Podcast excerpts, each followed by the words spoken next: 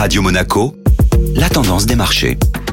Radio Monaco, la tendance des marchés avec Société Générale Private Banking. Bonjour Clémentine Rousseau. Bonjour Benjamin. Les marchés financiers se détendent en ce milieu de semaine. L'accalmie des investisseurs a soulagé les marchés financiers et notamment en Europe. Après avoir touché un point bas de deux mois en séance lundi, la Bourse de Paris a effacé ses pertes de début de semaine hier. Le CAC 40 clôture en progression de 1,3%. Le risque qui pèse sur le groupe immobilier chinois Evergrande semble s'apaiser. La Banque centrale chinoise a injecté des liquidités pour venir en soutien au système financier et le promoteur immobilier s'apprête à honorer les intérêts d'un emprunt contracté auprès des investisseurs chinois. Quelle est la nouvelle marquante à attendre aujourd'hui? Les investisseurs scruteront ce jour les conclusions de la réunion monétaire de la Réserve fédérale américaine. L'institution va-t-elle garder son cap? La Fed s'apprête en effet à ralentir son programme d'achat d'actifs et finalement le marché semble déjà bien avoir intégré cette information.